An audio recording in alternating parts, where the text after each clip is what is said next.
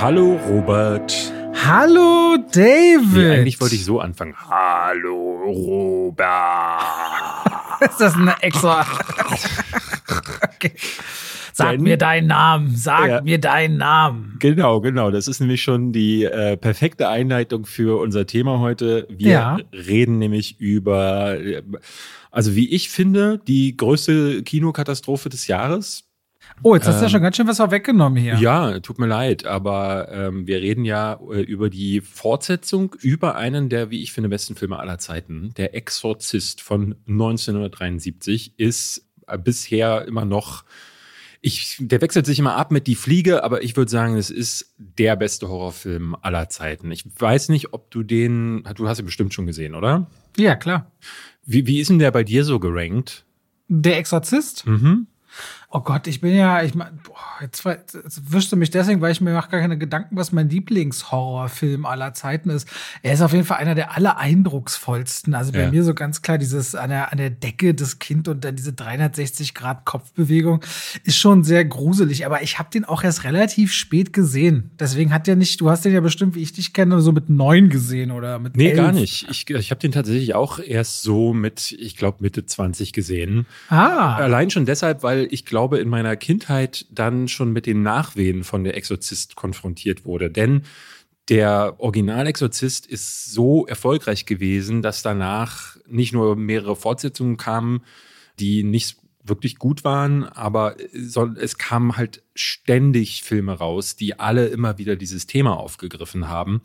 Ähm, und ich glaube, zu dem Zeitpunkt, wo ich dann alt genug gewesen bin, bin ich schon zu sehr mit flackernden Lichtern und wackelnden Betten konfrontiert gewesen dachte so, ach nee, also da muss ich den jetzt nicht auch noch gucken. Und dann habe ich den irgendwann mal im ZDF, glaube ich, im Nachtprogramm geschaut und dachte, boah, das ist ja nochmal ein ganz anderes Filmerlebnis. Ich möchte euch ganz kurz mitnehmen, um mal einzuleiten, weil wir heute über dieses Reboot oder was auch immer es sein soll, reden werden, aber ähm, und der Exorzist auch schon ein paar Mal angesprochen haben. Ich finde aber, man kann so einiges über den Original-Exorzisten besprechen, denn der war für seine Zeit eine Revolution. Ne? Der ähm, basierte auf einem Buch, das selbst vorher schon ein New York äh, Times Bestseller gewesen ist von William Peter Blatty. Ursprünglich hatte der das basiert auf einem Fall, den es tatsächlich gab und hat dann aber eine fiktive Geschichte daraus gemacht, die im Buch auch sehr explizit gewesen ist. Also da ne, im Film gibt es ja zum Beispiel eine Masturbationsszene mit einem Kruzifix. Das ist im Buch alles nochmal sehr viel detaillierter ausformuliert worden. Deswegen war das schon bevor der Film kam ein Riesenskandal.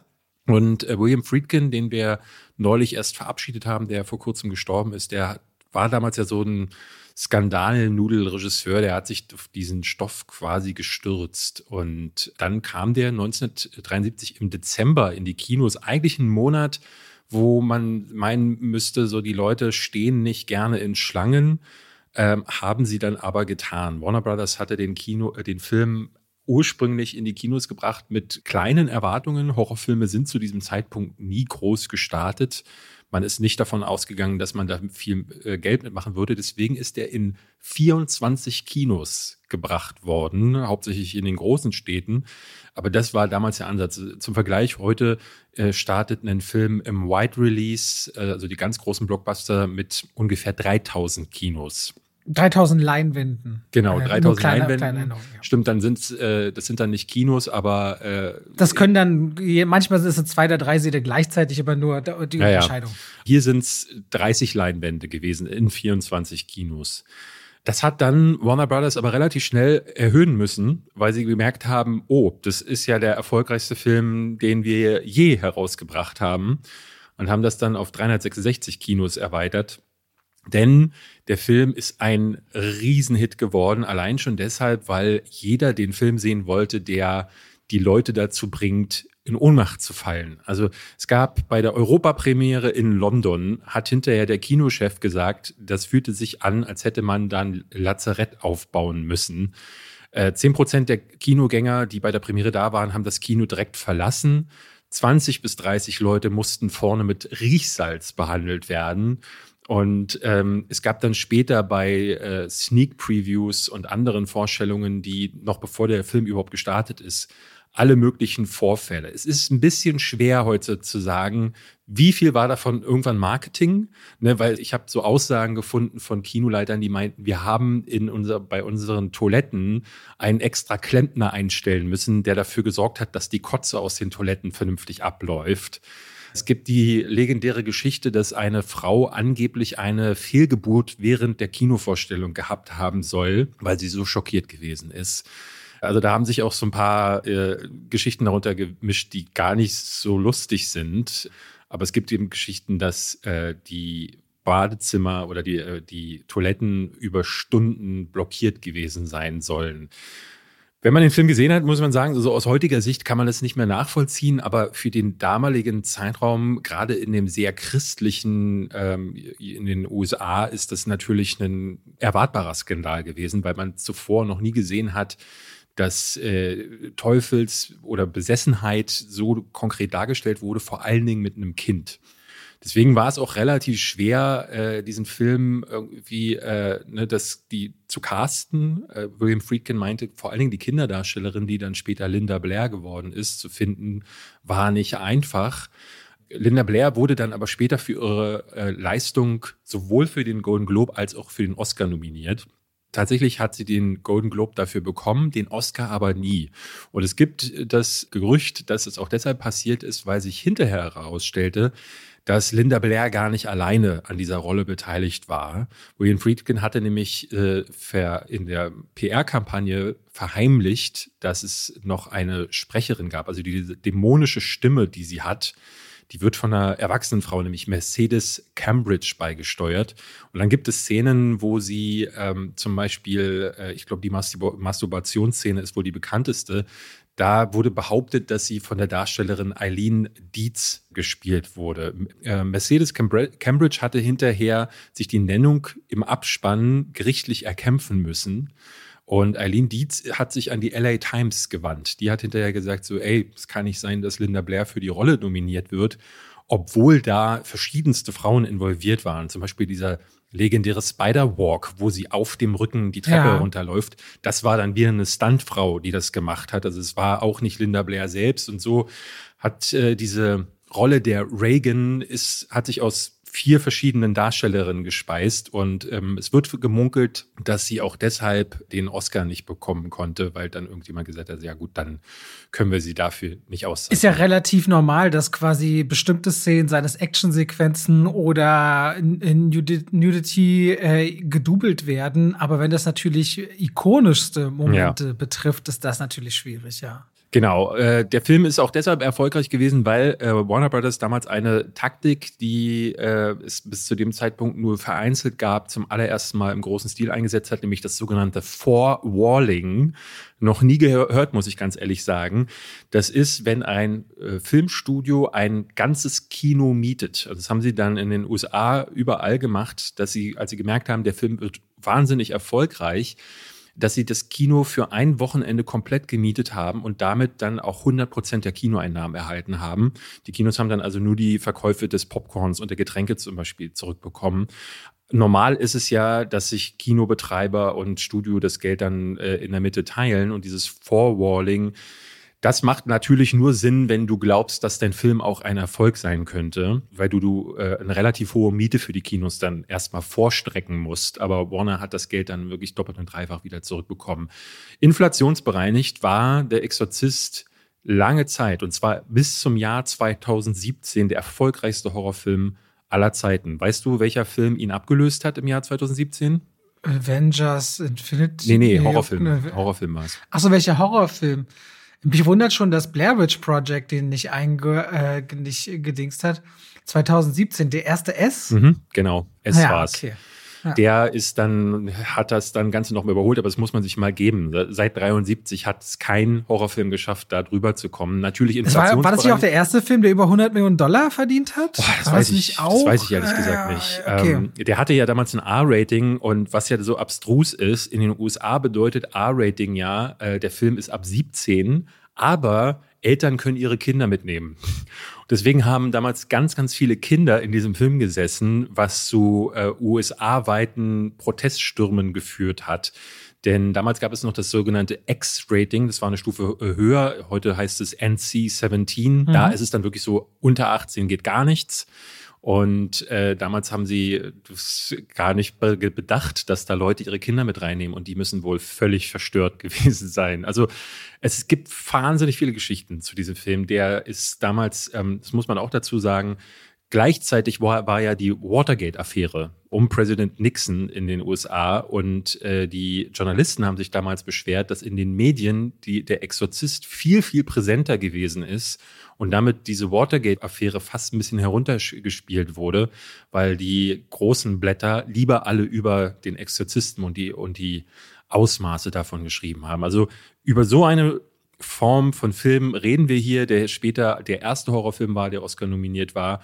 Und damit ist damit jetzt der Boden gelegt für Exorzist Believer oder wie heißt der hier in Deutschland? Äh, Bekenntnis. Bekenntnis. Ich meine ja auch, der Exorzist damals, der, der hatte ja auch während des Drehs äh, skurrilste Geschichten. Ja, ne? Dorfbewohner wollten nicht, dass der Film gedreht wird. Ja. Und dann gab's wirklich, äh, wurde ja wirklich äh, auch der, der Drehort, glaube ich, gesegnet. Und ja, da gab's. Ist ein Vogel, es ist, erst ist ein Vogel in den Transistor geflogen. Dadurch ist das halbe Set abgebrannt. Dann sind mehrere Leute gestorben, die in der Verbindung damit standen. Es gab hinterher die Gespräche über den Exorzisten-Curse, der angeblich über dieser Produktion gelegen haben soll. Also ja, da ist, und äh, Alan Burstein zum Beispiel hat sich ja verletzt und bis heute diese Verletzung nach äh, behalten. In so einer Szene, wo sie zurückgeschleudert wird, hat sie sich den Rücken schwer äh, angeknackst. Dann haben die ja, um diese Kälte im Raum zu simulieren, haben die halt wirklich da einen Kühlschrank angeschlossen gefühlt und die Leute haben sich reihenweise einen Schnupfen geholt und sind krank geworden. Es muss eine katastrophale Produktion gewesen sein, aber ja, es hat zu einem der besten Filme aller Zeiten geführt. Jetzt frage ich dich, aber das werden wir gleich klären, ähm, ob Exorzist Bekenntnis auch einen Oscar nächstes Jahr gewinnen wird, das finden wir gleich heraus. Und damit herzlich, herzlich willkommen, willkommen, zu zwei, zwei Pech, Pech und, und Strafe.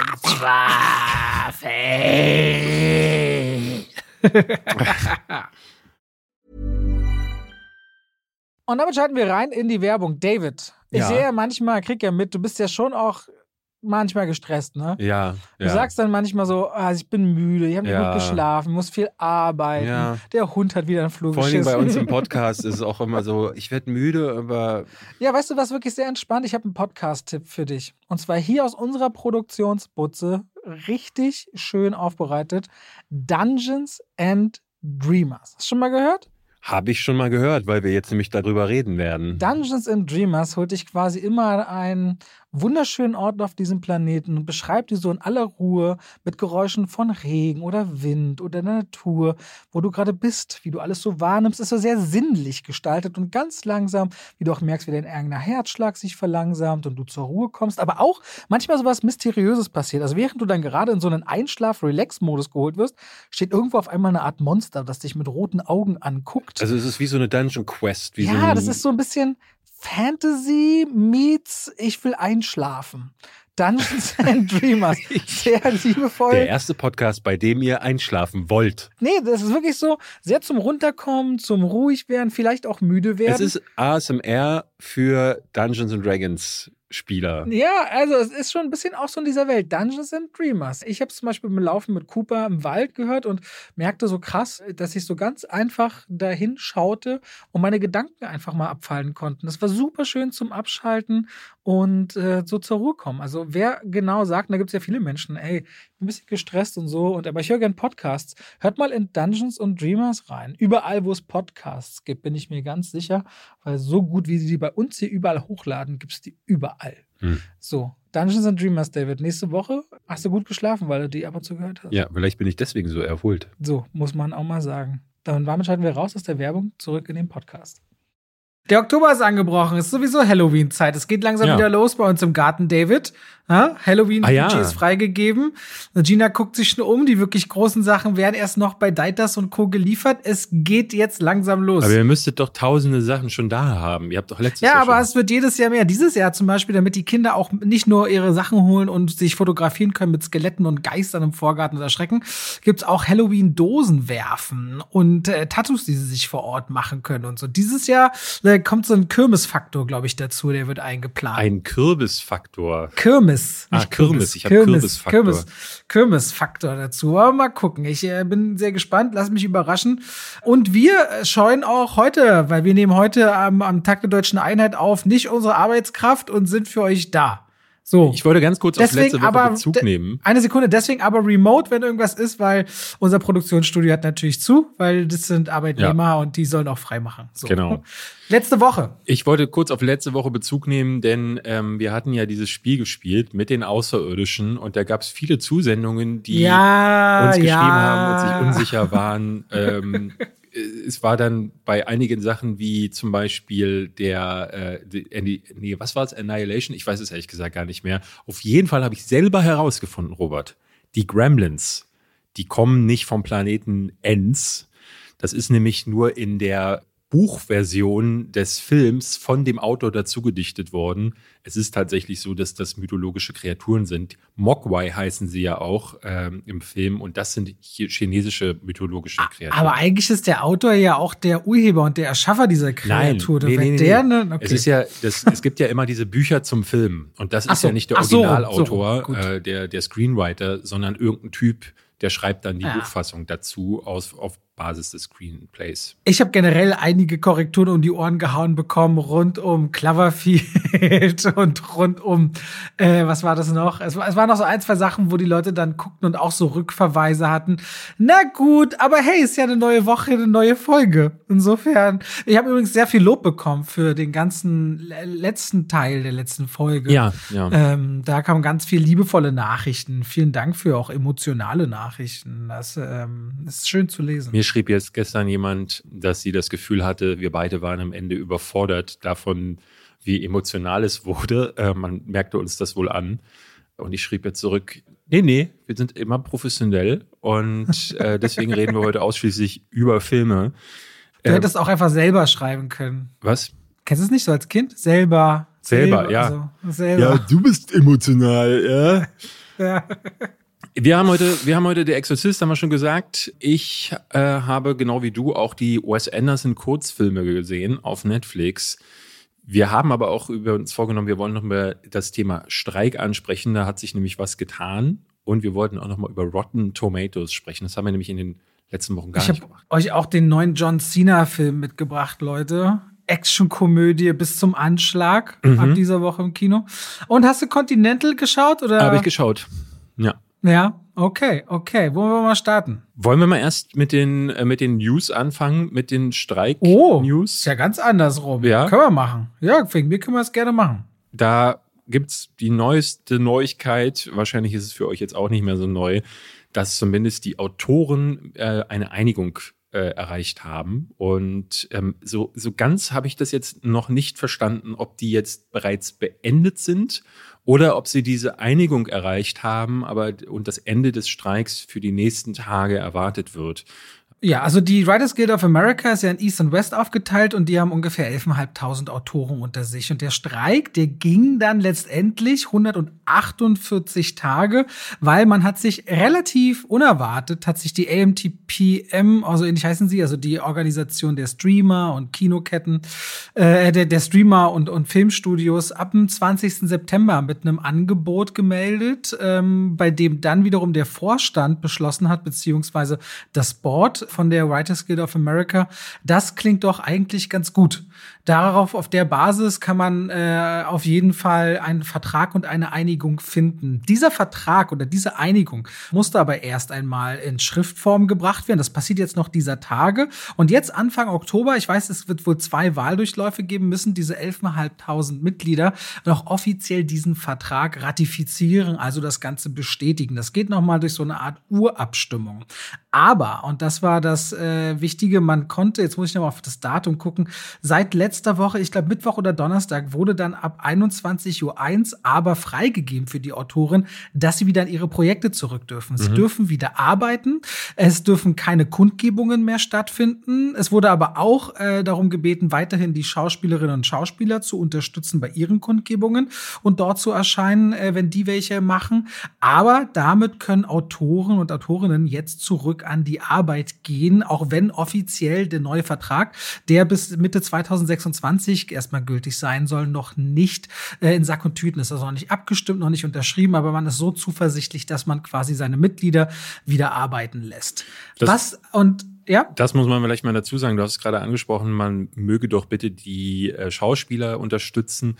Bei denen gibt es tatsächlich immer noch keine Einigung. Das ist auch ehrlich gesagt noch keine in Sicht. Also ich habe jetzt so ein paar Artikel gelesen, in denen auch gemutmaßt wurde, dass es da auch noch ein bisschen weitergehen könnte, denn die Sprecher der Schauspieler haben direkt gesagt, so, ey, wir freuen uns für die Writers Guild. Allerdings haben wir zum Teil sehr andere Forderungen in den Raum gestellt, ähm, weil es bei ihnen auch noch mal, noch mal mehr um das Thema AI zum Beispiel gegangen ist und vor allen Dingen um dieses, die Anteile an den Streaming-Inhalten. Und da ist bisher leider noch nichts in sich. Das könnte also sich noch ein bisschen ziehen, wobei es in der Vergangenheit, wenn man das historisch betrachtet, immer so gewesen ist, wenn der eine Streik geendet ist, dann hat sich da in der Regel dann auch bei der anderen Seite mehr getan, weil dann wahrscheinlich so in diesen großen Verhandlungsräumen klar wurde, so okay, man kann eine Einigung erreichen und gerade wenn man sich jetzt dann noch querstellt, dann äh, dann ja, muss man sich fragen, ob man in Hollywood äh, richtig aufgehoben ist. Also da ist noch nichts zu, zu sehen, aber ich würde mir wünschen, dass es im Oktober endlich beendet werden kann, weil jetzt geht es ja dann auch in die heiße Phase des, äh, des Jahresendes. Es ist auch ein bisschen schwer, jetzt verlässliche Aussagen darüber zu finden, was jetzt genau denn sich verändert hat, in welchen Prozentzahlen und so weiter. Da bleibt selbst Variety, Hollywood Reporter und Co. ziemlich vage, sodass man nur weiß, dass die großen Themen, Artificial Intelligence oder auch Residuals, also Zahlungen für die Erfolge bei den Streamern und generell die Grundgagen und was auch Krankenversicherung und Sozialversicherung angeht, ist man den Autorin wohl bedeutend äh, nah an die Forderungen herangekommen, sodass das Ganze für die soweit interessant ist. Ich glaube, warum denn auch schnell auf der Gegenseite, beziehungsweise bei den Schauspielern sich was bewegen könnte, ist, dass wenn es ist, bleibt ja die gleiche Gegenpartei quasi ja. bei den äh, Studios. Wenn die sich einmal mit dem Thema auseinandersetzen und merken, okay, jetzt ist diese Zeit des Geldmachens auf diese Art und Weise vorbei ja. und jetzt haben wir schon mal diese Grenzen aufgeweicht, dann wollen wir wahrscheinlich auch für die nächsten 10, 20 Jahre so einen neuen Grundstock bauen, auf dem basierend, und das darf man nicht vergessen, alles, was bis jetzt gegolten hat, das ist alles mit der Einführung der DVD entschieden worden. Da gab es noch keine Streamer. Und dementsprechend wird es auch Zeit für neue Standards, was das angeht. Aber Licht am Ende des Tunnels auf der einen Seite und vielleicht damit auch insgesamt, dass in Hollywood wieder was passiert. Es hat sich so ein Run in Hollywood jetzt auch schon ergeben auf die Crews, auf die Studios, weil jetzt die Studios schon angeblich anfangen, erste Executive munkeln das hinter den Kulissen, zu ordnen, welche Produktionen kriegen Priorität, jetzt umgesetzt werden. Das heißt, die gehen anscheinend schon davon aus, dass das auch lange, nicht mehr so lange bei den Schauspielern unbedingt gehen muss, um schon mal die Slots wegzubuchen, um so schnell wie möglich ihre Produktion wieder auf die Spur zu bekommen oder in die Spur zu bekommen. Ja. Ein anderes Thema, das wir in den letzten Wochen ein bisschen ausgespart haben, und zwar nicht, weil wir wollten, sondern weil es ehrlich gesagt äh, zu viele Themen dann auch gab, war das der Rotten Tomatoes Skandal.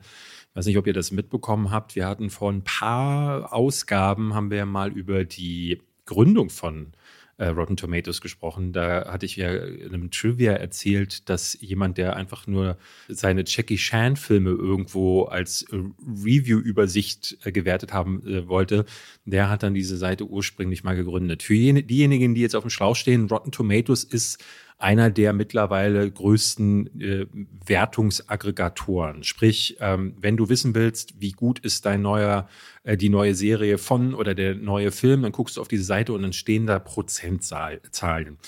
Die sind schon seit Ewigkeiten äh, stehen die in der Kritik. Vor allen Dingen natürlich auf der Seite der Filmemacher, die sagen, hey, man kann doch meinen Film nicht in ein, einfach in so eine Prozentzahl pressen und ähm, ne, da kann man viel darum herum diskutieren. Ich kann verstehen, auch aus persönlicher Präferenz, dass es ganz cool ist, statt dass du tausende Wertungen dir durchliest, dass du zumindest mit so einer Prozentzahl angezeigt bekommst, äh, dieser Film kommt überwiegend negativ oder überwiegend positiv an.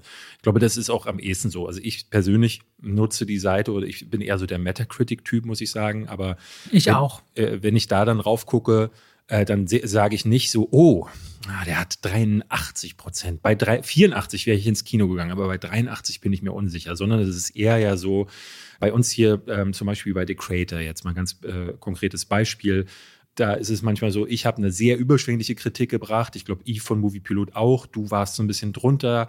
Kino oder Couch fand ihn, glaube ich, eher so mittelmäßig. Ne? Und dann deswegen, ne, wenn du diese ganzen Film-YouTuber, die jetzt in Deutschland abonniert hast und guckst, da ist es manchmal so, das geht ist all over the place und äh, ähm, du müsstest alles gucken, wenn du ein breites Umfeld hast. Und Rotten Tomatoes liefert quasi diesen Einblick.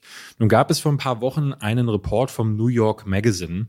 Da haben sie herausgestellt, dass Rotten Tomatoes und diese Prozentscores, die sie da haben, dass das eher ja, so eine Wischiwaschi-Nummer ist, die, wo man auch davon ausgehen könnte, dass es vielleicht ein bisschen mit Manipulation auch zu tun hat. Es gab äh, einen Fall, den Sie ganz speziell ansprechen. Im Jahr 2018 ist der Film Ophelia herausgekommen mit Daisy Ridley, die äh, unter anderem in den neuen Star Wars-Film mitgespielt hat. Und der äh, kam eher so mäh an, hatte zu dem Zeitpunkt, als er bei Rotten Tomatoes aufgeschlagen ist, ein Rating von 48 Prozent, weil auch nur sehr, sehr wenige Journalisten den zu dem Zeitpunkt überhaupt gesehen hatten.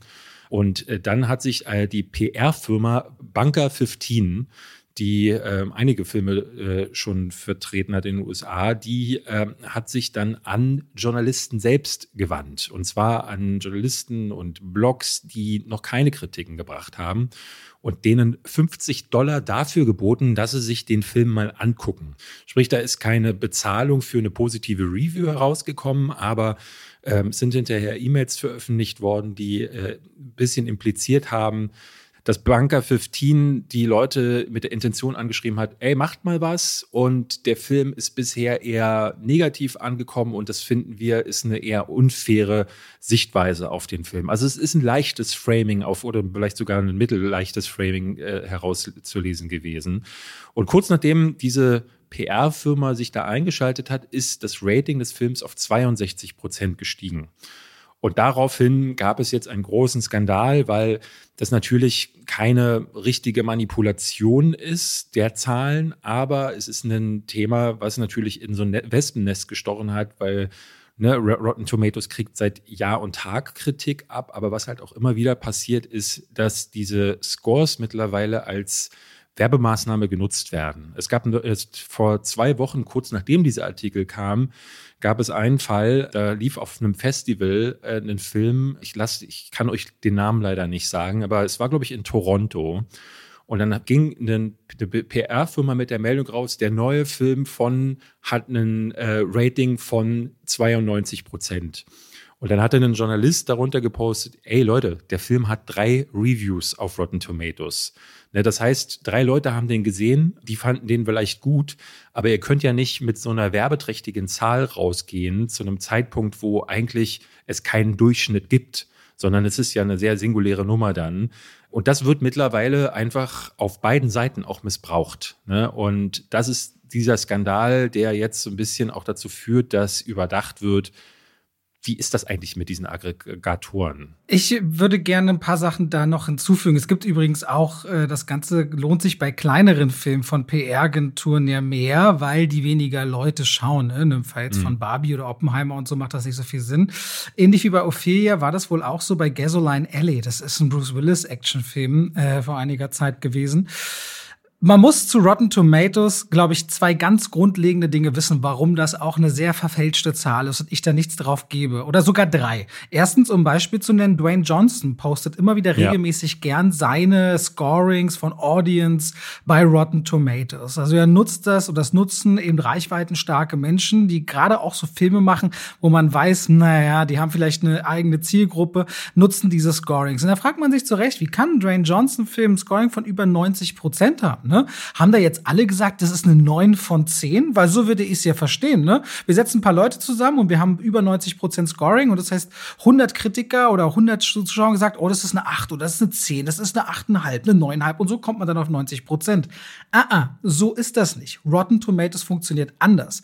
Rotten Tomatoes Basissystem ist, es gibt 0 oder es gibt 100 Prozent. Es gibt schlechte Kritiken oder es gibt gute also Kritiken. Das heißt, wenn du einen Film mit zweieinhalb bis drei von fünf möglichen Sternen bewertest, wird es auf Rotten Tomatoes als positive mhm. Kritik genommen, darunter als negative. Und in Davids Fall mit diesen drei Kritiken waren das wahrscheinlich drei Kritiken, die vielleicht drei, vier oder fünf Sterne bekommen haben. Aber so können mittelmäßige Filme, die gerade ein bisschen besser sind, wo alle sagen, ach, war ganz nett, die gebe ich mal drei von fünf Sternen. Die haben auf einmal ein hunderter Score. Ja. Während Filme, die sehr ambivalent betrachtet werden, zum Beispiel Dogman, den Leute lieben und den Leute regelrecht hassen, den neuen Luc Besson-Film, bekommen aber einen viel niedrigeren Score, weil es dann viel mehr negative Kritiken gibt auf dem Gegengewicht. Ja. Das ist das eine. Und das andere ist, dass jemand, der jetzt wegen YouTube und dann von Rotten Tomatoes mit aufgenommen worden ist, und das macht er vielleicht Kritiken seit drei Monaten, dessen Kritik zum Beispiel wird genauso gewertet wie jetzt eine von, weiß ich nicht, David oder mir, die das seit zehn oder zwölf Jahren machen. Und David und meine, wenn wir dort wären, wird wiederum genauso gewertet wie die von Variety oder dem Hollywood Reporter, also den großen Instanzen oder Deadline oder IndieWire. Sie unterscheiden nicht in der, sag ich mal, in, der Expertise und der Langlebigkeit und der Erfahrung der, der Quellen der Kritiken. Und deswegen muss man am Ende sagen, Kritiken lesen und nicht bloß diese Punkte da glauben, weil diese Prozentzahl, die da gemixt entsteht, hat einen sehr merkwürdigen Wert, wie sie errechnet wird und unterscheidet auch nicht zwischen den Quellen, die dahinter stecken. Und das sollte man bei Rotten Tomatoes wissen. Ja. ja. Im Grunde kann man es dabei belassen. Also dieser Skandal ist eher ein Skandälchen, muss man dazu sagen. Ne? Also es hat jetzt noch nicht dazu geführt, dass sich da viele ähm, entwickelt hat. Banker 15 hat das Ganze abgewiesen. Rotten Tomatoes hat sich ja so quasi entschuldigt und hat die Filme, die von Banker 15 vertreten wurden, unter anderem zum Teil äh, rausgenommen bzw. bereinigt. Äh, ansonsten wird das Thema aber in der Regel totgeschwiegen. Aber ja, das, was du gerade angesprochen hast, das ist ja eher das größere Problem. Und deswegen ist es, glaube ich, eine Sache, äh, und das sieht man gerade in vielen Artikeln. Ne? Das ist, der Ausschrei ist jetzt nicht so groß, weil das herausgefunden wurde, weil ehrlich gesagt so viel wurde nicht herausgefunden, bis auf eine PR-Firma, die Leute angeschrieben hat und gesagt hat, hey, wollt ihr euch den nicht angucken? Das ist jetzt erstmal noch nicht so verwerflich, aber es wirft halt wieder Licht auf dieses System an sich, dass äh, ja, dass man hinterfragen muss. Und deswegen ist es, glaube ich, umso wichtiger, dass man sich Leute raussucht, denen man vertraut, ja, oder wie in meinem Fall, wo mir viele Leute mal schreiben, hey, wenn du den Scheiße findest, gehe geh ich erst recht rein, was ja auch fair ist, weil du dann immerhin, dann hast du deinen Maßstab. Ja. Und äh, sich aber die Punkte anhören, die die Leute zu sagen haben. So und das kann man oftmals, äh, das merke ich ja auch. Manchmal kann man es gar nicht so richtig in in eine Zahl pressen. Ich habe jetzt die Tage viel Kritik bekommen von meinen Zuschauern tatsächlich, weil denen die Wertung für The Creator zu hoch war. Also es sind viele rausgekommen, die mir geschrieben haben, ja, sie sind genau bei mir, sie fanden das auch ein fantastisches Erlebnis, aber ganz viele haben, nachdem ich da viereinhalb von fünf gegeben habe, glaube ich, den, den nächsten Mega-Hit erwartet. Und äh, für sie ist es das nicht gewesen. Und das passiert ja manchmal. Und ich glaube, wenn du diese Zahl so als Face Value nimmst und sagst so, oh, viereinhalb von, von David Hein, das muss der beste Film aller Zeiten sein, äh, dann gehe ich da jetzt rein.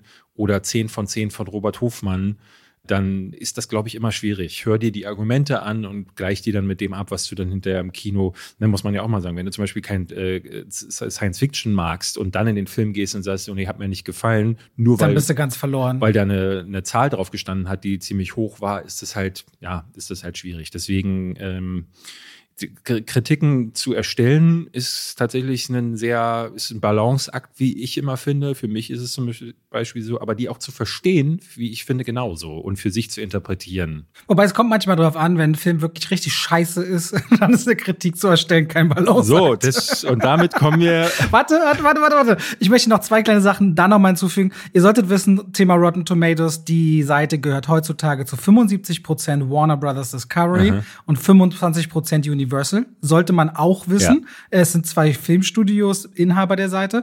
Und äh, noch als letztes in den USA ist das deswegen kein so unheikles Thema, weil gerade bei Amazon und Co. ist das Thema Fake Reviews inzwischen so groß auf dem Schirm, dass man für eine Fake Review bis zu 50.000 Dollar belangt werden kann. Und zwar nicht pro Fake Review, sondern pro Fake Review pro gelesenem Nutzer, der sie gelesen hat.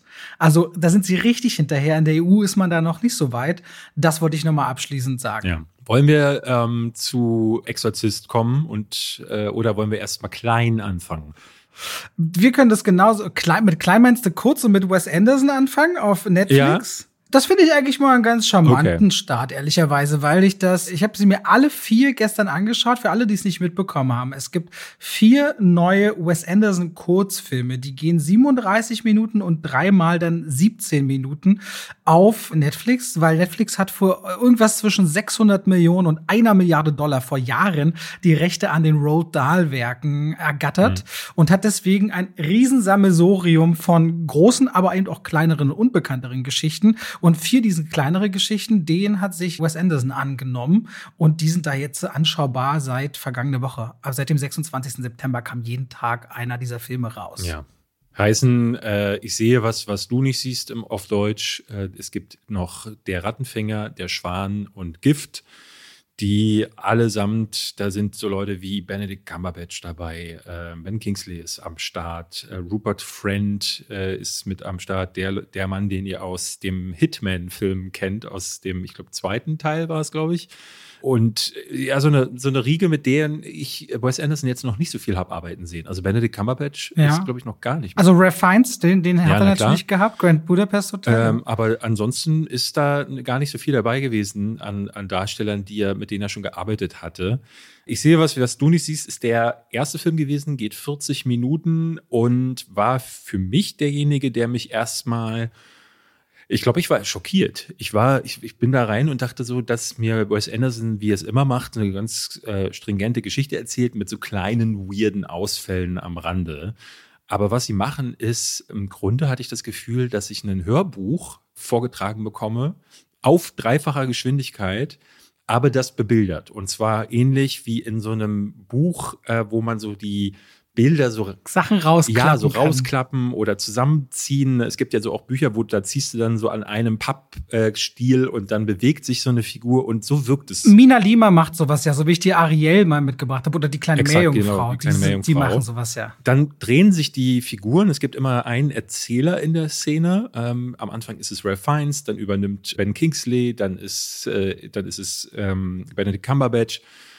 Und die drehen sich immer ins, zum Publikum hin, brechen also die vierte Wand und sagen auch so Sachen wie, und dann sagte er oder ich sagte. Und die brettern diese Texte raus in diese Originaltexte. Und ich dachte, was ist das denn? Und vor allen Dingen im englischen Original ist es noch mal schneller und schwieriger, hatte ich das Gefühl. Nicht, dass ich das nicht verstanden hätte, aber da äh, gibt es Szenen, da holen vor allen Dingen Benedict Cumberbatch und Dev Patel holen gar nicht Luft und acten dann dabei auch nicht wirklich, weil sie so angestrengt in die Kamera gucken, dass ich dachte, das ist irgendwie, was ist das denn? Und deswegen, ich fand den ersten Kurzfilm, die ersten 40 Minuten, fand ich mega nervig und konnte mich dann erst bei der Rattenfänger und der Schwan fallen lassen, weil ich da das Gefühl hatte, oh, jetzt ähm, also weil die kürzeren Geschichten hatte ich auch das Gefühl, sind ein bisschen ruhiger erzählt. Gerade der Schwan da darf Rupert Friend dann auch ein bisschen Luft holen und ein bisschen acten. Die Geschichte ist generell ein bisschen düsterer.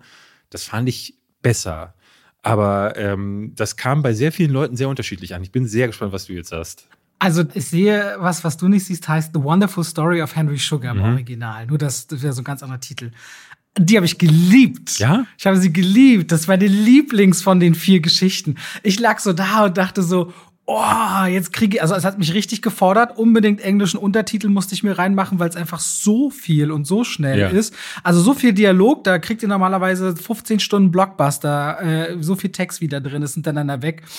Und ich fragte mich, was wird denn das jetzt hier? Wir haben wieder diese Symmetrie, diese pastelligen Farben. Er arbeitet diesmal sogar, dass er den 3 zu 4 Hintergrund auf deinem Screen nach links oder rechts verschiebt. Er ändert die Symmetrie nicht des Bildes, sondern des Bildausschnittes. Also auch ein bisschen ungewöhnlich für ihn Aber da entpuppte sich so eine Geschichte und damit ich es mal kurz wenigstens leicht gehört habe, es geht um einen Mann, der erklärt, wie er es geschafft hat, ohne Augen zu sehen, weil er glaubt, dass unser Körper Bilder auch anders empfangen kann als über die Augen. Und wie jemand anders entdeckt, oh, das ist ja interessant da will ich aus meinem reichen, langweiligen Leben vielleicht mehr machen, wenn ich das auch lerne. So, das ist so im Grunde die, die, die, die, die Bottomline.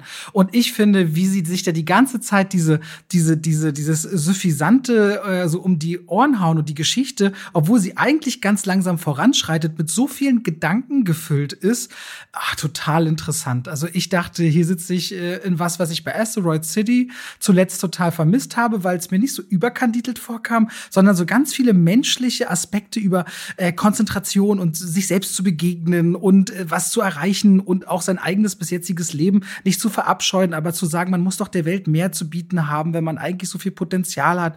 Und ich fand das irgendwie so witzig und, und total angenehm zu schauen, während für mich der Schwan Nee, für mich ist der Rattenfänger die, die langweiligste der vier Geschichten, ehrlicherweise. Der Schwan ist für mich die zweitschwächste, aber ich fand die, also, nee, die sagen wir so, ich fand keine dieser Geschichten wirklich schlecht oder langweilig. Aber nervig, ich kann es witziger, nicht witzigerweise, ich kann verstehen, dass du es nervig fandst, weil du überrannt wirst mit diesen Bildern und weil du überrannt wirst mit diesen Akteuren. Und es ist auch kein typisches Theaterspiel. Es ist wirklich dieses, es trifft ganz viel Inhalt auf einen interessanten Look, aber auch so eine emotionale Leblosigkeit. Ja. Und das ist eine ganz merkwürdige Kombination, die, also ich habe größtes Verständnis mal wieder bei Wes Anderson, wenn man sagt, man findet das toll oder man sagt, was ist denn das für ein Schrott? Aber die sind alle relativ gleich, finde ich, von ja. der Art und Weise. Also die ganz großen Unterschiede findest du jetzt nicht in den vier Geschichten. Das ist richtig. Also den größten Unterschied habe ich dann eben noch wahrgenommen in der äh, Erzähl, in dem Erzähltempo. Und was ich bei der Schwan halt mochte, ist, dass er bei der Schwan zum Beispiel hat er mehr mit der äh, Bildästhetik gespielt. Da gab es Einstellungen, die bisschen, ich sag mal, wilder waren im Vergleich zu ich sehe, was, äh, was du nicht siehst. Weil die klassische Einstellung äh, ist hier von vorne ähm, zentriert auf dem Bild, dann steht einer links im Frame oder rechts im Frame, dreht sich rein und sagt so, und dann sagte er, und im Hintergrund passieren Dinge. Und das ist zum Teil relativ süß, weil auch so wie auf einer Bühne ist es dann so, es kommt dann so ein Typ von hinten reingelaufen, der wechselt dann kurz mal die Perücke von Ben Kingsley oder gibt ihnen so Props rein. Und das, das, das mochte ich, ähm, weil es verspielt war. Aber es ist, äh, die Bilder sind dann auch ein bisschen langweilig, weil sie eine ganze Weile zum Beispiel stehen. Und bei der Schwan dreht sich mal die Kamera und es wird mal von oben und von der Seite gefilmt. Und da sind dann so Elemente, später kommt dann auch Stop Motion noch dazu, vor allen Dingen auch in der Rattenfänger dadurch hatte das visuell dann auch noch ein bisschen mehr Werf und ähm, wie gesagt, das Acting äh, funktionierte da für mich besser. Ich muss wirklich sagen, ich kann das auch bei den ganzen Kritiken, die ich online gelesen habe, die den in die Höhe loben. Ich dachte so, wenn man schon sagt, dass es eine emotionale Kälte gibt und das im Grunde die da raushauen, wie kann man denn da dann eine Verbindung dazu aufbauen? Es ist mir gar nicht gelungen. Also ich kann das, also jetzt für mich ganz speziell ist es in dieser ersten Geschichte, dass eigentlich ein Mann, der also ich, die, das ist unemotional gespielt, aber die Geschichte, dass Mann letztendlich seine ganze Kraft aufopfern möchte und Zeit, um etwas zu schaffen und nachdem er das geschafft hat, feststellt, oh, jetzt kann ich ja alle übers Ohr hauen, aber merkt, aber das bin ich eigentlich gar nicht und was Besseres aus der Welt machen möchte, darin ist für mich so der Weg und die Frage, was wir als Menschen eigentlich wollen. Dass sich jemand von seinem Egoismus löst, obwohl er eigentlich seine ganze Lebensaufgabe darin sei, etwas zu meistern, um dann ultimativ egoistisch zu handeln. Und das mochte ich. Da ist für mich eine tiefere Ebene mit drin, auf einer erzählerischen Art, aber nicht auf einer emotionalen. Und das holt mich ab. Okay. Ja, ja, ihr könnt ja selber herausfinden, wie es bei euch ist. Netflix hat diese Filme jetzt äh, alle online. Ich fand selbst als jemand, der, ich hatte äh, den, den ersten geguckt und habe am nächsten Tag geschaut, wo finde ich denn jetzt der Schwan? Und es war gar nicht einfach. Ich musste auf Ich sehe was, was du nicht siehst, gehen und dann bei den Empfehlungen unten wurde das an dritter Stelle angezeigt. Also Netflix hat auch ja. da wieder das Problem, die wissen gar nicht, wie ja. sie diesen ganzen Content anzeigen sollen. Beziehungsweise gibt in die Suche Wes Anderson ein, dann kommen genau. sie alle. Dann könnt ihr euch selber äh, davon überzeugen. Wie gesagt, der erste ist 40 Minuten lang, danach so 17 bis 19 Minuten ungefähr im Schnitt äh, sind diese Kurzfilme lang. Und dann können wir mal gucken, was ihr, was ihr dazu sagt. Ich habe The Continental geschaut, zumindest die ersten zwei von drei genau, Folgen. zwei von drei. Und ja, fang mal du an. Du hast, äh, du hast es letzte Woche ja schon gesehen gehabt. Es konnte ein bisschen mehr wirken bei dir. Ja, also ich habe jetzt nach der zweiten Folge dachte ich auch so, naja, wirklich viel ist jetzt auch schon wieder nicht passiert und nach drei Folgen soll Schluss sein. Also The Continental erzählt die Geschichte von dem Continental Hotel in New York City und das wird, und es geht um den Weg von Winston Scott, den kennen wir ja aus der John Wick Welt. Wie ist denn der, der Besitzer bzw. Leiter dieses Hotels geworden? Und das in seinen jungen Jahren, das heißt, wir sind hier so, oh, ich glaube 60er, 70er Jahre, Aufstieg der Mafia, wir sind so ungefähr in dieser Zeit. Und dieses Hotel wird zu der Zeit von jemandem geleitet, der heißt Cormac, gespielt von Mel Gibson. Und im Grunde ist The Continental, finde ich, ein gutes Worldbuilding von einem Gefühl von der Welt von John Wick, aber dann sehr viele Gangster und Gauner, die versuchen, entweder auf der Seite dieses Mannes zu kämpfen oder die sich anfangen zu formieren gegen diesen Mann und die versucht, Winston hinter sich zu vereinen. Dann hast du dann ein paar richtig gelungene Actionsequenzen. Es gibt eine mit so einem, in der ersten Folge mit so einer Häckselmaschine im Waschbecken, wo ich dachte, okay, da ist Schmackes drin. Der Score ist auch immer ganz nett und das Kostüm und alles, aber so richtig diese John Wick Wick-Vibes wollen für mich nicht rüberkommen, weil du hast kein Keanu Reeves, du hast kein Chad Stahelski, du hast nicht diese krass aufgelösten Action-Sequenzen. Sie versuchen immer mal 10, 15 Sekunden was zu halten oder die Kamera mal nicht wegzureißen, aber man merkt so dieses arg erprobte. Und so muss ich für mich sagen, es ist ganz nett, es fängt mit einem schönen Heist an, aber die Serie wabert so da hin und her, dass wenn du da nicht Continental draufschreibst, vor allem du nicht weißt, dass das die Welt von John Wick sein soll. Und dafür ist es für mich äh, zu wenig wenig und ich erwarte jetzt auch von der dritten Folge nicht unbedingt mehr, außer dass vielleicht aus mir Gibson noch mal ein bisschen mehr rauskommt, weil der wird, finde ich, wenig genutzt. In der zweiten Folge wird er ein bisschen mehr aufgebaut zu dem bösen großen äh, Gegenspieler, der Loyalität mit Macht verwechselt. Aber ansonsten ja, also hätte es für mich bis jetzt nicht gebraucht. Ist okay, aber John Wick 4 hat mit einem großen Knall zuletzt geendet. Das kann das hier nicht abliefern, finde ich. Ja, ich hatte nach der ersten Folge hatte ich noch gedacht, so, oh, das ist gar nicht so übel. Ähm, es wirkte vor allen Dingen nicht wie so ein Cash-In, was man ja sonst so bei solchen äh, Spin-off-Sachen immer mal wieder das Gefühl hat, äh, wo man sich einfach daran bereichert an einem Namen, weil ich in der ersten Folge zumindest die, den Style, den mochte ich sehr. Dass sie, die ja. Optik kriegen sie wieder sehr gut eingefangen. Ne? Gerade Teil äh, John Wick 3 und 4 haben sehr schön auch mit Licht und Schatten gespielt und mit diesen äh, jetzt hier gibt es dann so Neonzeichen, die die dunklen Straßen erhellen. Und ähm, die Kameraarbeit ist generell ziemlich gut, sieht wertig aus. So, mein Problem ist in der ersten Folge noch am ehesten gewesen, dass der Winston-Darsteller nicht dem entspricht, was ich von Winston halte. Und das ist nicht mal nur das Äußere, sondern auch so seine ganze Attitüde, die Art, die erinnert gar nicht an ähm, Ian McShane, der den ja spielt in äh, den John Wick-Filmen. Und dadurch wird hier eine Geschichte erzählt über einen Charakter, den ich nicht wiedererkenne. So, äh, dann hast du, ne, der Hightables wird mal erwähnt, aber bisher ist da noch nicht, wird noch nicht konkret eingetaucht. Es wird also nicht wirklich viel erzählt. Also es hat, ich hatte nicht das Gefühl, dass sie mir jetzt was erzählen über The Continental über, oder über Winston, bei dem ich bei John Wick dachte, oh, das muss ich unbedingt wissen. Oder selbst, manchmal ist es ja so, dass dir jemand äh, eine Antwort auf eine Frage präsentiert, die du noch gar nicht hattest und du denkst, ja, warum hatte ich denn die Frage eigentlich nie? Mhm. Aber das passiert ja auch nicht. Ne? Du hast, ähm, das, was ich am noch am ehesten spannend finde, ist das Verhältnis von Winston zu seinem Bruder Frankie aber das löst sich in der ersten Folge dann irgendwann relativ schnell auf. So. Und äh, die zweite Folge fand ich dann regelrecht doof. Da war es dann so, dass ich merkte, ähm, okay, die Story entwickelt sich in so eine Richtung, wo äh, Stillstand angesagt ist. Mel Gibson ist das beste Beispiel dafür, der gar nicht genutzt wird. Der darf ab und zu mal böse in die Kamera gucken und das ist es gewesen. Das ist halt so ein richtiger Wegwerf-Bösewicht. Und ähm, die im ersten, in der ersten Folge deutete sich noch an, dass da eine ganz interessante Charakterriege ist. Denn bei John Wick muss man ja sagen, neben der guten Action gab es vor allen Dingen in den letzten Teilen ja schon auch so ein paar skurrile Figuren. Hier gibt es dann zum Beispiel zwei Killer namens Hänsel und Gretel. Die, die sehen total weird aus, aber das war's. Mehr wird dann mit denen nicht gearbeitet. Also ich bekomme gar nicht viel von denen zu sehen, weil du dann auch merkst in der zweiten Folge spätestens, wird die Charakterriege noch mal erweitert. Da kommen noch mehr Nebenfiguren rein und ich hatte das Gefühl, dass mit keiner dann wirklich viel gearbeitet werden kann.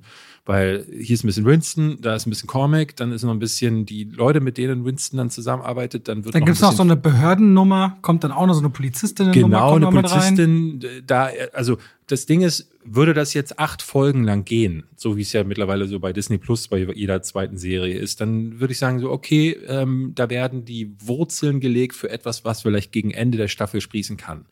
Aber jetzt in der zweiten Folge merke ich, dass entweder ist die dritte Folge komplett überfrachtet oder sie ist komplett offen. Ähm, und eins von beidem wird es dann wahrscheinlich sein. Und dann stelle ich mir die Frage, was sollte die Nummer? Weil jetzt habe ich das Gefühl, dass sich mehr Fragen auftun, als sie beantwortet hätten mit dieser Prequel-Geschichte. Ähm, und dann jetzt habe ich dann doch eher das Gefühl, dass es ein Cash-In ist. Und ein bisschen traurig bin ich, weil ich äh, letzte Woche Freitag, als die neue Folge kommen sollte, war sie noch nicht draußen. Ich musste dann, äh, ich hatte meine neue, mein neues Video aufgenommen und habe dann noch geschafft, so die ersten 20 Minuten dieser neuen Folge zu gucken. Die, die sind ja so anderthalb Stunden lang und hatte dann meine Kritik veröffentlicht und konnte die Folge noch nicht zu Ende gucken und dachte so, ah, super nervig, weil ich in der in dem Video noch sage, mir gefällt das eigentlich ziemlich gut. Das hat sich aber dann gewandelt äh, am Ende der zweiten Folge. Äh, deswegen äh, Entschuldigung an alle Leute, die jetzt die Serie sich aufgrund der Kritik angeguckt haben. Ich hatte zu dem Zeitpunkt äh, die Folge noch nicht zu Ende gucken können, weil äh, Amazon hat so ein ganz komisches Prinzip. 14 Uhr, glaube ich, kommen die raus. Ganz selten. Nee, 14, es war, es war, ich weiß gar nicht, wie, wie, wie spät es war. Ich glaube, wir haben so um 12 versucht, die zu schauen, aber um 14 Uhr äh, man muss ja bei mir dazu sagen, ich brauche ja so zwei bis drei Stunden für den Schnitt von so einer Folge.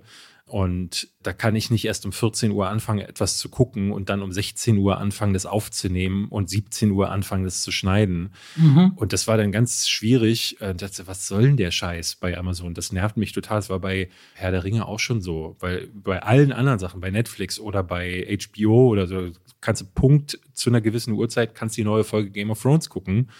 Und hier ist es nicht so gewesen. Also meine Meinung hat sich da im Vergleich zum letzten Just Watch auch nochmal gewandelt. Ich bin mittlerweile eher enttäuscht. Auch wenn ich die Action ganz cool finde und die Optik ganz gern mag. Und aber was ich auch gemerkt habe, ist, hier ist wahnsinnig viel Musik drin. Und zwar diese Needle Drops, die äh, auch so offensichtlich sind. Und meiner Ansicht nach äh, sind die hier drin, um die schlechte Regie auch zum Teil zu übertünchen, weil es oftmals einfach Stillstand gibt und dann kommt ein äh, flippiger Song rein und damit ist das dann geregelt. Das war leider nichts. Und dabei muss man auch nochmal unterstreichen, weil du meintest, bei Disney würden normalerweise jetzt immer acht Episoden pro Staffel gemacht. Da also nehmen wir Ahsoka, endet ja auch, glaube ich, diese Woche. Und genau. da hat so jede Episode 30 bis 40 Minuten. Aber hier die ersten beiden, das sind 80 beziehungsweise 90 Minuten bei The Continental. Also eigentlich ganze Filme.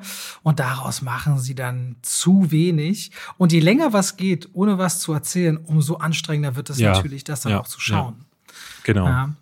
Okay, aber kommt noch eine Folge. Mal gucken. Wenn sich noch mal ganz dolle ändern sollte nach oben, dann können wir da mal zurückkommen. Aber ich glaube, das muss nicht zwangsläufig mehr passieren. Hattest du bei Gen Wee mal reingeschaut? Nee, oder? Nee, noch nicht. Ich habe aber ein paar Zuschriften bekommen. Soll ganz gut sein. Äh, ich pro jetzt wieder auf. Ich tank gerade wieder Elan und werde mehr sichten, ich beschlossen. Mit dem Herbst äh, kommt das wieder und da werde ich auch bald reingucken. Aber erstmal mache ich Ahsoka schön morgen komplett zu Ende und dann könnte ich mal in Gen V reinschauen. Mach das. So, soll ich dir noch von, komm, ich erzähl dir mal kurz von einem John Cena-Film. Willst ja, du kurz? Unbedingt. Erzähl. Also, der Film heißt Freelance. 40 Millionen mal wieder, ich sag's gleich vorneweg, damit sich jemand, damit wir uns wieder aufregen können, wo die Kohle versickert ist. John Cena finde ich ja eigentlich gar keinen so schlechten Part für so, wenn es um trockenen Humor geht. Der hat ja schon ein paar Mal bewiesen, dass er sehr derben Humor kann und dass er auch gerne seine Physis mal nutzt, um sich darüber lustig zu machen. Und ich mochte zuletzt die Serie und heute schon in der Kritik ist mir entfallen, wie heißt er denn als Superheld bei Suicide Squad? Peacemaker. Ähm, wie? Peacemaker. Peacemaker, oh, habe ich überlegt. Als Peacemaker habe ich den geliebt. So, jetzt hier. In Freelance spielt er einen Typen, Mason Pettits hat mal Jura studiert, hatte keinen Bock auf Jura, ist zur Army, ist bis zu den Special Forces. Dann gab es einen äh, Helikopterabsturz, als er versuchen, als sie versuchen in der Mission einem südamerikanischen Diktator das Handwerk zu legen. All seine Kumpanen sterben, er ist verletzt, er muss also doch weiter Jura machen, wird Anwalt, hat inzwischen eine Familie, die er eigentlich gar nicht so richtig mag, genauso wie sein Job. Und dann kommt Christian Slater an und sagt zu ihm, ey, wir kennen es doch von früher. Willst du nicht lieber Personenschützer sein für eine Investigativjournalistin, die eben jenen Diktator interviewen musst, den du einst getroffen hast, was für ihn eine super Möglichkeit ist, vielleicht nochmal mit seiner Vergangenheit abzurechnen. Und ich denke so, was ist denn das schon für eine unsympathische Figur? Wir kriegen also als Helden erstmal einen hergesetzt, der keinen Bock hat auf seinen Job, keinen Bock hat auf seine Familie und bei der nächsten Gelegenheit erstmal versucht, die Flucht zu ergreifen, um irgendeinen Job zu machen. In dem Fall Personenschützer. Und ehe sie da ankommt, Alison Brie spielt dann die Journalistin. Beide haben so eine ganz gezwungene Chemie miteinander, wobei sie mit ihrer, ich sag mal noch fast äh, sehr offenherzigen Art und Weise, aber dann auch sehr, sehr schlüpfrigen Humor hier und da ein paar Punkte landet, wo ich so dachte, okay, die versucht zumindest ein bisschen was rauszukitzeln. Kommen die dann da an, Attentat, Flucht in den Dschungel und dann sind das 109 Minuten Wegrennen, bisschen Piu-Piu, Schießerei. Das einzige Witzige an diesem Film ist Juan Pablo Raba, der spielt diesen Präsidenten, der heißt Venegas, der spielt ihn so überdreht, als wäre der aus Massive Talent rausgenommen und reingepackt in diesen Film. Und da habe ich kurz ein Gefühl von, hier will ich mal schmunzeln. Aber Freelance ist ein so schnell vergessenswerter Film und für mich auch John Cenas schwächste Leistung. Okay, der Trailer sah schon nicht doll aus, das Plakat sieht ziemlich müllig aus, aber hier wirkt es so, als hätte man die Kohle mitgenommen und vor allem beide hatten nie so richtig Bock auf diesen extrem vorhersehbaren und zähen und langweiligen Film mit einer unsympathischen Hauptfigur. Und wenn du keinen Helden hast, dessen Geschichte dich interessiert, hast du eigentlich gar keine Geschichte, die hm, dich interessiert. Ja. Ja, das ist Freelance und ich mache es auch nicht länger als muss. Ich denke mal, der wird ganz schön absacken am Kino. Was wird der machen? 20, 30.000 Zuschauer vielleicht? Sehr viel mehr nicht. Übrigens, du hattest mich gefragt, wer wird denn, weißt du noch, vor drei Folgen oder so ging es um einen Film, wo du meinte, wo ich meinte, ach, der macht 175.000 Zuschauer. Und die so meinst du wirklich? Erinnerst du dich äh, daran? Äh, Retribution war das. Ach so, es war Retribution. Ich glaube, ja, du hast über Retribution gesprochen. Okay, das muss ich parallel nochmal recherchieren. Das war ein anderer Film war so, oh, okay, okay. Äh, aber ich glaube, der hat diese Zahlen gemacht, aber ich finde das noch raus. Also, Freelance, Leute, wenn ihr wollt, geht hin, seid da selber schuld, beschwert euch aber nicht bei mir an der Stelle. Und David hat mal wieder alles richtig gemacht, der hat den nicht geguckt. Ich, ja, also das, also Retribution ja auch nicht, ne? Ähm, es gab dieses Jahr noch diesen First Strike bei Netflix da hatten mir Leute geschrieben, der ist nämlich auch mit John Cena, äh, John Cena, scheiße. John Cena. John Cena und Jackie Chan. Der, wohl, der muss von der absolute Katastrophe auch gewesen sein. Äh, deswegen äh, nicht unbedingt was für mich. So. Und damit schalten wir rein in die Werbung. Ach. Weißt du, was ich letztens dachte? Ich lief durchs Haus, David, und hab gesungen. Weißt du, was ich gesungen habe? David ist der beste Freund der Welt. Das mache ich morgens, aber dann, wenn langsam Mittagszeit ist und ich was kochen will aus guten Zutaten, die lange haltbar sind, Aha. dann gehe ich durchs Haus und singe Oh Coro mio. Oh, Coro mia. Mhm. Und denke immer an die Koro-Drogerie. Ja. Singen die Katzen die, auch mit? Die, manchmal ja. Und es kommt drauf an, ob sie ja. gerade schlafen. Wenn ihr sagt, ihr wollt haltbare Lebensmittel in großen Mengen haben, das können Nüsse sein, das können hauchdünne Apfelchips sein, das kann Reis sein, kann Pasta sein. Ich habe, auch wenn ich Salate mache, immer schön so Zuckermais aus der Dose, ob wieder Erbsen, Kichererbsen, wenn ich Hummus mache, leckere Tahini. David, es gibt so unglaublich viel bei Koro. Ich habe jetzt auch deren Teller bestellt. Die haben schöne Teller und ihre Edelstahlpfannen sind richtig gut. Ich habe damit schon zubereitet. Also immer wieder was, was, Neues zu entdecken. Die haben Teller und auch Schüsseln. Auf jeden Fall, schaut euch bei der Koro Drogerie gerne mal um. Da werdet ihr fündig. Richtig gute Zutaten zu einem fairen Preis, wo ihr auch immer sehen könnt, wie sich der Preis entwickelt hat über die letzten Jahre. Und wenn ihr sagt, oh, das, was der Robert da sagt, der kocht ja gerne, der wird ja keinen Scheiß erzählen, das probiere ich auch mal aus. Dann könnt ihr bei der Bestellung auch noch Schwafel 5 im Bezahlvorgang verwenden. Schwafel als Wort, 5 als Ziffer und spart nochmal 5% auf den eh schon sehr fairen Preis. Danke an die Koro Drogerie. Und damit schalten wir raus aus der Werbung zurück in den Podcast. Kommen wir zum Film des Jahres. Des Jahres. Ja.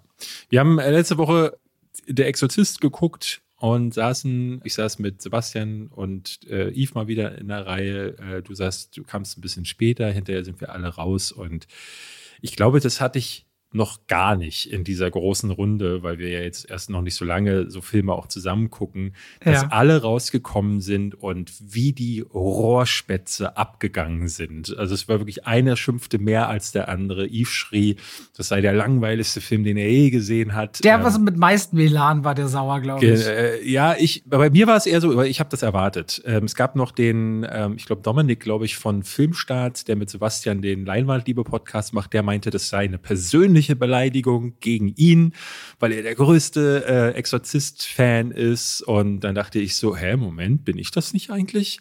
Und bei mir war es eher so, dass ich dachte, ja, das ist ja, also ich kam raus und der, äh, der sehr, sehr nette Mann von der Agentur, die mit Universal uns immer die Filme zeigt, äh, der meinte, und wie war er? Und ich so, das ist, das ist wirklich erbärmlich. Das war erbärmlich und das war, das war wahrscheinlich einer der schlechtesten Filme des Jahres, aber es ist wirklich ein ganz schlimmer Horrorfilm gewesen, weil er ähm, nicht nur dieses Original komplett in den Dreck zieht, sondern auch wirklich gar nichts macht. Vielleicht erzählst du ganz kurz aber mal was zur Geschichte. Äh, ey, der Exorzist Bekenntnis. Ja, mhm. so heißt er bei uns im Deutschen, kommt diesen Donnerstag raus. Das ist die Geschichte von Victor Fielding. Der hat vor zwölf Jahren seine Frau im Urlaub verloren äh, bei einem Unfall und ist deswegen alleinerziehender Vater seiner Tochter Angela. Und Angela hat eine gute Freundin, die heißt Catherine. Und eines Tages nach der Schule gehen die in den Wald und die kommen drei Tage nicht wieder. Hm. Und nach diesen drei Tagen, du, da, da ist was passiert. Ja. Der Rest, den Rest sagt der Titel, so ja. ungefähr. Das Ding ist, ähm, wir haben ja vorhin über den Original-Exorzisten äh, gesprochen und der hat natürlich, äh, ne, erstmal gibt es diese große, diesen großen Namen und vor allen Dingen diese große Vergangenheit, was dieser Film auch bewirkt hat für die Filmgeschichte. Aber das eines der negativen Dinge, das dieser Film bewirkt hat, ist, dass ganz viele Leute gedacht haben, oh, das können wir auch. Und deswegen bekommen wir mindestens einmal pro Jahr einen Exorzismus-Thriller. Dieses Jahr hatten wir ja schon einen mit The Pope's Exorcist. Der aber gar nicht so schlimm Der war gar nicht so übel. Der aber hatte der, der hatte was wegen Russell Crowe. Ne, und auch Russell wegen der Figur, die tatsächlich existiert. Ne? Dieser Pater Amorth, der existiert ja, oder ja. er hatte existiert. Genau, und wie dann äh, Russell Crowe da mit seinem schlechtesten, äh, schlechten italienischen Akzent durch, auf seinem Mofa da durch Rom herdurchtingelt und äh, total beglückt ist, das hat dem Film eine Komponente gegeben, die andere Exorzistenfilme nicht haben. Aber in der Regel sind die ja immer gleich. Wir haben hier schon häufig über diese äh, Regeln des Exorzistenfilms gesprochen. Wir können ja mal ein paar nennen. Es flackert irgendwann das Licht. Und das ist natürlich in Exorzist Believer auch so.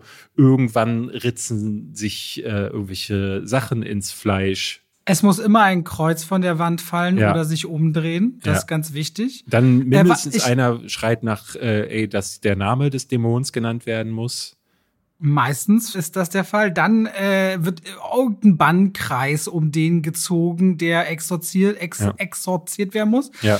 Me meistens sind die Priester, das ist auch bei Exorzistfilmen, sie fangen immer an und dann ist der Dämon so übermächtig, dass der sofort an die Wand geschmettert wird oder getötet wird oder was auch immer. Ja, und es ist dann immer das große Geschrei. Also am Anfang hast du diese, diesen Aufbau, dass äh, das Kind oder der Mann oder die Frau oder was auch immer äh, liegt im Bett und schüttelt sich so ein bisschen, viel Schweiß, vielleicht ein bisschen Kotze, irgendwann verdrehen sich irgendwelche äh, äh, Gliedmaßen. und der Priester sagt dann, ah, ich weiß nicht, es ist alles so gefährlich und am Ende schreit er dann, Jesus Christus wird dich und ich krieg mittlerweile da wirklich Ausschlag von, weil es immer dasselbe ist. Und Exorzist, Believer oder Bekenntnis macht genau dasselbe, aber noch mal schlechter. Also was ich hier besonders krass an diesem Film finde, ist, es gibt einen Satz im Film, den ich äh, bezeichnend fand. Zur Hauptfigur sagt äh, jemand so aus diesem äh, christlichen Umfeld, sagt dann, ähm, für alles, was man nimmt, muss man auch was zurückgeben. Und ich dachte so, das ist ehrlich gesagt die beste Beschreibung, die man hierfür haben kann. David Gordon Green, der Stümper, der schon die Halloween-Trilogie ja neu jetzt gemacht hat und da schon keine einzige Idee hatte, die irgendwie da hätte rechtfertigen können, dass es diese Neuauflage jetzt geben muss, obwohl er davon ja im Vorfeld immer gesprochen hat. Der nimmt nur, der nimmt nur aus dem Exorzismus-Genre, bedient sich frei an allem, was es da gibt und nimmt den Namen des Originals, nimmt vielleicht hier und da noch einzelne Elemente, zum Beispiel Alan Burstein, das ist äh, die Hauptdarstellerin des ersten Teils, die Mutter von Linda Blair, die die Reagan gespielt hat. Die ist jetzt hier als Legacy-Charakter wieder dabei, weil wir haben natürlich auch die Regeln des modernen Horrorfilms. Es muss natürlich mindestens eine Figur äh, auftauchen, die sagt, äh, ich war damals schon vor Ort. Anders aber als Jamie Lee Curtis in den Halloween-Filmen hat Alan Burstyn hier gar nichts zu tun sondern ist sogar relativ kurz dabei und wird dann ab und zu mal gezeigt. Die Kamera filmt dann über sie rüber und sie stammelt irgendeinen Quatsch. Ansonsten ist das hier äh, Malen nach Zahlen, aber auch wieder sehr skurril, weil du sagtest es vorhin schon, diese beiden Mädchen verschwinden. Und da wird eine ganze Zeit im Film, etwa 20 Minuten, wird äh, aufgemacht, ja, wo sind denn die jetzt? Und der Trailer, alle Trailer, verraten ja schon, selbst das Poster sagte ja schon, diese Mädchen werden natürlich irgendwann wieder auftauchen, weil irgendwie müssen sie ja vom Dämon besessen werden. Aber der Film verschwendet, glaube ich, rund 45 Minuten, in denen erstmal überhaupt nichts mit Exorzismus ist und in denen ich dann äh, besorgten Eltern folgen darf, die so semi-interessant bis semi-schlecht gespielt sind. Und danach ist es das, was man erwarten kann. Und ich hatte auch so ein bisschen Gefühl, äh, die Kirchen-Avengers zu sehen, weil äh, um diese D Dämonen zu bezwingen, der ja jetzt. Ähm, Scheiße, ich habe meine Kritik noch nicht gedreht und wenn du mir so eine Line gibst, ist es super schwer. Das darfst du nicht, nicht dir sagen, ich weiß. Äh, weil es halt der Dämon, äh, ich meine, muss man ganz klar sagen, wie das sich für eine vernünftige Fortsetzung verhält, sagt sich der Mo Dämon, wenn ich im ersten Teil ein Mädchen besetzt habe, dann müssen es jetzt natürlich zwei sein. Ne? So wie bei Aliens, sie hätten es jetzt auch Exorcists nennen können, das wäre dann cleverer gewesen. Und deswegen äh, wird hier eine ganze Gruppe aus Gläubigen zusammengetrommelt, die dann immer wieder sagen, Christentum ist geil. Und da hatte ich fast das Gefühl, im Kino konvertiert werden zu, äh, zu sollen. Und kam am Ende raus und dachte, das ist ja unendlich beschissen, weil es äh, dem alten Film äh, nicht nur nicht mal in, äh, ne, also diese Atmosphäre, die das Original aufgebaut hat, dadurch, dass er sehr langsam erzählt war, dadurch, dass er sehr viel Zeit mit Reagan verbracht hat, aber auch immer wieder die Angst der Priester, der Mutter ähm, äh, eingefangen hat. Ja, der einfach auch in einer ganz anderen Zeit ein damals sehr unbekanntes Thema aufarbeitet und damit den Leuten was näher bringt, was dann nicht ja. ausgelutscht war. Genau. Eine andere Perspektive. Der musste und vor allem der, das Gruselige besteht ja auch darin, dass du eben ein Kind das machen lässt und da konnte so diese Treppe langlaufen oder an der Decke sein. Schon so viel, weil das hatte man noch nie gesehen. Also ergo, wenn du das kopierst, hat man das schon gesehen. Das hat A nicht mehr die Wirkung, aber jemand hat sich das dann auch dort damals erdacht. Und das war damals genial, ist aber heute dann schon 20 Mal aufgebrüht worden. Ja. Und daraus ergibt sich dann nichts, außer diejenigen, die das noch nie gesehen haben, die sagen, oh, es soll ein bisschen schaurig, gruselig sein. Aber auch das ist es ja nicht mal wirklich. Das nee. Ganze beginnt ja schon mit so einem, mit so einem, äh, mit einem Erdbeben. War das ein Erdbeben? Ja, ich glaube mit mhm. einem Erdbeben, das auch schon animal von, von den Effekten her und auch nicht so doll aussah. Und es gibt nicht, nicht mal in all diesen Ideen auch, selbst wenn ich mich jetzt reinbegebe in Exorzismus und sage, okay, was könnte ich in dieser Qual oder in diesen Dialogen, die der Dämon führt, etwas, was ich so noch nicht gehört habe oder auch an Selbstverletzungen noch nicht gesehen habe, da noch mal eine Kreativität zumindest wirken lassen. Aber auch davon davon ist der Film gänzlich befreit. Und dafür ist er dann viel zu lang und erschreckenderweise, glaube ich, ja auch der Auftakt einer Trilogie, glaube ja, die Universal am Laufen hat. Also da muss ich dann auch sagen, ich kam hinterher raus und meinte so, das ist beschämend für Universal Pictures. Nicht nur, dass sie einen Film durchwinken, der eine derartige Qualität aufweist, der den Namen eines ihrer wichtigsten Filme trägt, sondern dass dann halt auch jemand das Drehbuch gelesen hat, gesagt hat, jo, mach mal David Gordon Green. Dieser Typ ist eine Pest. Das ist wirklich so, äh, du kannst, wenn du nichts kannst, außer eine Kamera äh, irgendwo von jemandem hinstellen zu lassen und dann sagst du, jetzt nutze ich hier einen Namen und mache einfach dasselbe wie vorher. Anders als bei Halloween, wo er ja zumindest mit Jamie Lee Curtis Charakter so ein bisschen arbeiten konnte und der einen gewissen Character, äh, Character Arc gegeben hat, auch wenn der Blödsinn war äh, und am Ende sich im Halloween Ends dann eigentlich nur einmal im Kreis gedreht hat, gab es da so etwas. Aber hier ist äh, mit Alan Burstyn wird nichts gemacht, mit diesen beiden Mädels wird nichts gemacht. Für zu Pazuzu, der hier im Film nicht ein einziges Mal benannt wird, äh, by the way. Ne, Im Original gab es das ja, dass dieser Dämon tatsächlich dann auch so ein bisschen Hintergrund bekommen hat. Äh, es gab Gespräche. Hier gibt es zwar Gespräche mit dem Dämon, äh, aber da, da in diesen Gesprächen bezieht er sich auf die Vergangenheit. Da sagt er, ah, Balz, weißt du noch, die, ich kenne dich doch aus dem ersten Film. Und das, das ist irre. Also das, du musst dir vorstellen, du sitzt jetzt im Kino und statt dass du dann sagst, so, äh, die kenne ich doch aus dem ersten Teil, sagt jetzt eine Figur aus dem Film, dass man die Figur ja, ja aus dem ersten Teil kennt. Damit hast du ja nicht mehr, da, da, also da wird dann gar keine Gedankenleistung mehr als Zuschauer von dir erwartet, weil jetzt die Figuren alle das aussprechen.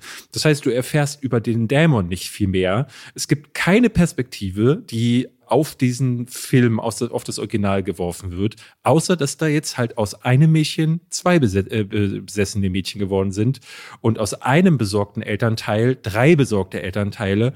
Und das ist vollkommen und ich fand, blödsinnig. Wenn es, wenn es überhaupt einen Moment gab, wo ich dachte, das ist eine Eigenleistung, ist es, dass es diesen Faktor gibt zu wählen und man die Eltern und deren Liebe quasi gegeneinander genau, ausspielt. Das muss man sagen, ja. ja. Da gab da, es, da gab es äh, am Ende so Elemente zum Beispiel, der, wo ich dachte, in einem besseren Film wäre das gar nicht mal so übel ja. gewesen, aber äh, da war das für mich, war die Nummer schon durch. Also ich bin da ganz bei den Filmstaatsleuten, die meinten, das ist wie gesagt äh, eine Beleidigung für Fans des Originals. Aber auch so, es war äh, hinterher auch so der Konsens, weil ich meinte dann zu Sebastian so, ja, wenn du noch nie einen, äh, einen Exorzistenfilm gesehen hast, aber auch dann ist das ja, der war ja gar nicht spannend. Es gab, was das Einzige, was ich ein bisschen interessant fand, war, dass sie äh, die Wahl getroffen haben, die Schocks nicht nur in der Nacht stattfinden zu lassen. Das ist ja üblicherweise so, dass die Filme, die ja diese Illusion geben, tagsüber ist alles cool. Viele Filme spielen ja mittlerweile da, damit mit solchen ja. Bildern.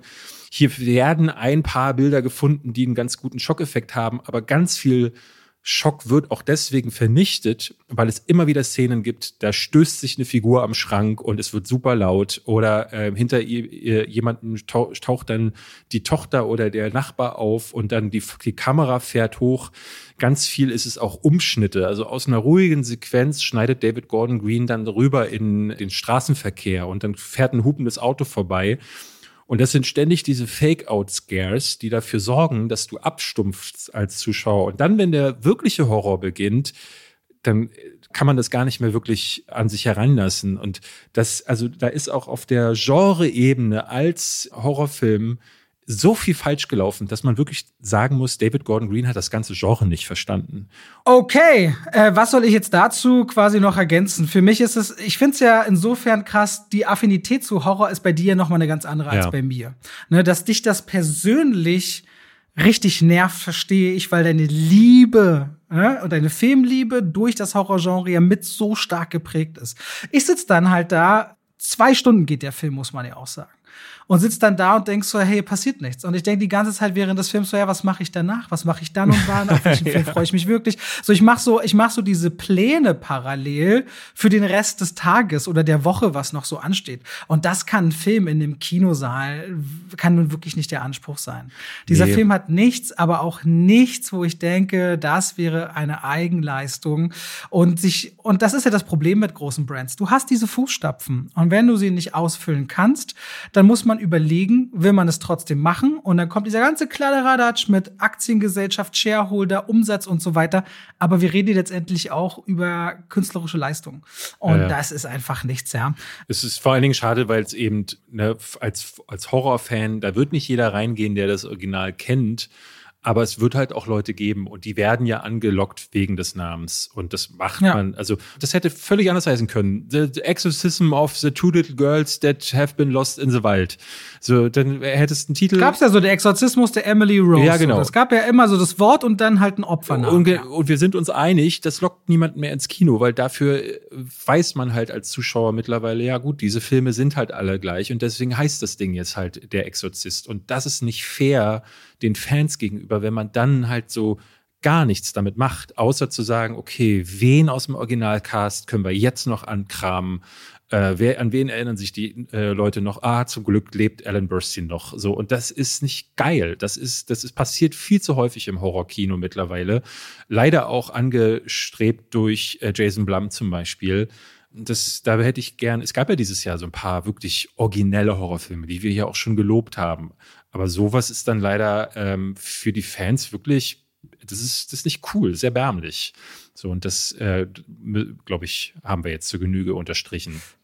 So, dann sind wir doch am Ende, oder hast du noch was? Nö, ich äh, bin durch. Ich hatte noch die Doku von Scooter gesehen, aber ich glaube, ah, ja. da muss ich nicht unbedingt was dazu sagen. Die war nicht unfaszinierend, weil man da vor allen Dingen in die es ist ein, es geht ja eigentlich darum, dass Scooter während der Pandemie nicht auftreten konnte.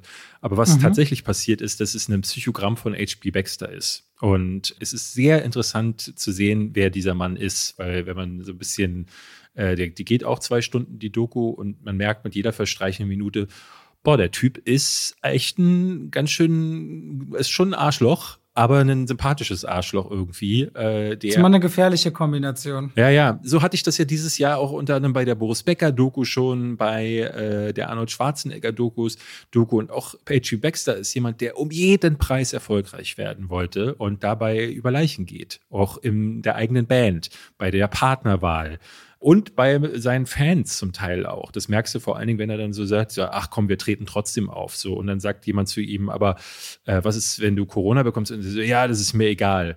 Und dabei vergisst der total, dass es ja nicht nur um ihn geht. Du setzt ja auch das Leben beziehungsweise zumindest die Gesundheit deiner eigenen Fans aufs Spiel. Und das ist interessant zu sehen, weil ne, da so ein bisschen die Entstehung von Scooter porträtiert wird und äh, HP Baxter als Person verständlicher wird und mir dadurch auch klarer wird, wie man es schafft, 30 Jahre Sondermüll für die, für die Ohren zu produzieren und sich dabei, man sieht dann auch so, wie er so Texte schreibt. Lyrical Miracle, come to the Bim Bam. und seine Bandmitglieder stehen da und sind fassungslos und er so, ja, das nehmen wir. Und ich dachte so, krass. Also, Aber David, wie teuer ist denn jetzt der Fisch? Äh, das wird leider nicht in der Doku gesagt. Ah, okay. Aber ich war danach on fire und war Wie hyper, heißt hyper. die Doku? Äh, Wie heißt FCK, also Fuck 2020. Es geht eher, ah, äh, genau, ja. es geht darum, wie gesagt, eigentlich soll es darum gehen, dass die Pandemie für Künstler schwierig ist, aber es geht vielmehr um das Ego von HP Baxter. Und da also aus dieser Perspektive ist es, wie ich finde, ein Blick wert, weil mir hat es sehr viel Spaß gemacht, das zu gucken. Bin jetzt aber nicht konvertiert. Okay. Eine Sache noch. Wir werden wahrscheinlich in zwei Folgen mal wieder unsere Community-Folge haben, wo wir ein paar Fragen beantworten. Ja. Ich habe jetzt mit David noch gar nicht drüber geredet, aber ich fände es, glaube ich, schon ganz hilfreich, dass wir immer auf Instagram oder so aufrufen, wenn ihr in den Kommentaren, wenn ihr zum Beispiel auf Spotify schaut, unterhalb dieser Folge und der nächsten Folge einfach schon ein paar Fragen schreiben würdet, oder? Dann können wir daraus uns Sachen nehmen. Genau. Fand ich vielleicht eine ganz gute Möglichkeit, dass ihr da drunter schreibt und nicht wundern, unser Cutter, also beziehungsweise es muss immer, jedes Kommentar muss händisch, warum auch immer genehmigt werden. Das heißt, wenn ihr schreibt, sieht man das nicht sofort. Das kann ein paar Stunden oder ein, zwei Tage dauern, ehe das quasi wir drüber gehen und da dann äh, das freigeschalten wird. Okay. Okay, dann war das das für diese Folge. Wir hören uns nächste Woche wieder. Ja. David, ich wünsche dir noch einen schönen Feiertag heute. Drück mir die Daumen oder uns Berlinern. Ich bin heute beim Champions League Spiel. Union Berlin, ich weiß nicht deine Welt, aber drück trotzdem mal die Daumen für mich mit. Das wäre sehr nett. Das mache ich doch sehr, sehr gerne, ja. Wer Danke gegen wen wird gespielt? Gegen Braga. Gegen ah. portugiesische Mannschaft. Wir haben ja gerade gegen Real Madrid gerade 94. Minute 0-1 verloren. Jetzt wir. geht's weiter. Ich liebe dieses Wir. Ne, das ist für mich so als Berliner. Ich bin so Berliner, ich liebe meine Stadt ja. und deswegen sage ich dann wir in dem ja. Fall. Äh, ja. Acht Millionen Leute sagen so, Deutschland äh, ist Weltmeister geworden, wir sind Weltmeister geworden. Äh, das fand ich schon immer. Äh, David, seltsam. lass es mir für heute. Ich lasse es dir. Vielen Dank, wir, wir hören uns nächste Woche wieder. Danke fürs Reinschalten. Macht's gut. Bis dann. Und tschüss. Tschüssi.